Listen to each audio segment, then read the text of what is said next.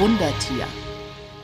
Man kennt das Dorf, in dem sich der sehr beleibte Schulze von vier robusten Bauern über die Gemeindewiese tragen ließ, damit das fette Gras nicht zertreten werde. In diesem Dorf verkündete auf dem letzten Jahrmarkt vor einer Bretterbude ein Herold, dass hier ein Wundertier zu sehen sei, eine Kreuzung aus einem Karpfen und einem Kaninchen.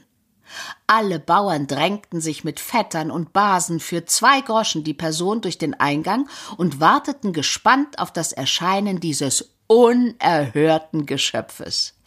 Endlich erschien in einem fantastischen Kostüm der Besitzer des Zeltes und sagte meine verehrten Damen und Herren, das nie gesehene Wundertier hat sich leider gestern bei der Vorführung durch die Hitze infolge des ungeheuren Andrangs eine ernstliche Unpässlichkeit zugezogen, so dass wir sein eigentliches Auftreten auf unseren nächsten hiesigen Besuch verschieben müssen. Erlauben Sie aber bitte, dass wir Ihnen als Ersatz dafür heute die Eltern dieses merkwürdigen Geschöpfs zeigen.